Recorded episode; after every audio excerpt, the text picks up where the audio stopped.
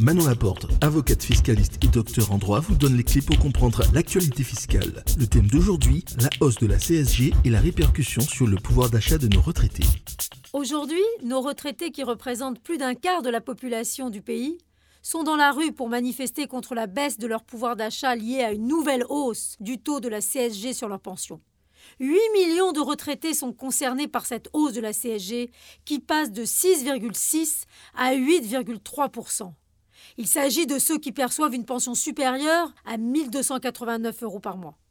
Et pour ceux de nos aînés qui ont investi dans l'immobilier, la hausse de la CSG portera également sur leurs revenus locatifs.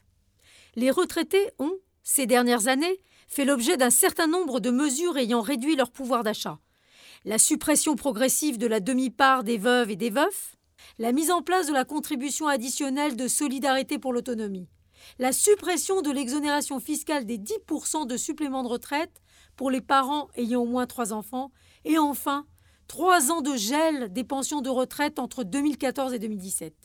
Alors pour justifier cette nouvelle mesure, le gouvernement invoque la solidarité intergénérationnelle des seniors à l'égard des actifs. Mais suite à la colère des retraités, le gouvernement a réajusté cette mesure. Seuls les revenus nets mensuels entre 1300 et 2000 euros seront concernés par la hausse de la CSG. Alors de toute évidence, il semblerait que les retraités, au même titre que les propriétaires, soient devenus la variable d'ajustement des politiques budgétaires, de leur rafistolage, voire même des mesures de réduction du déficit public. Alors pour eux, comme pour les actifs, le matraquage fiscal doit enfin cesser. Retrouvez toute l'actualité de Manon Laporte sur manonlaporte.com et sur les réseaux sociaux.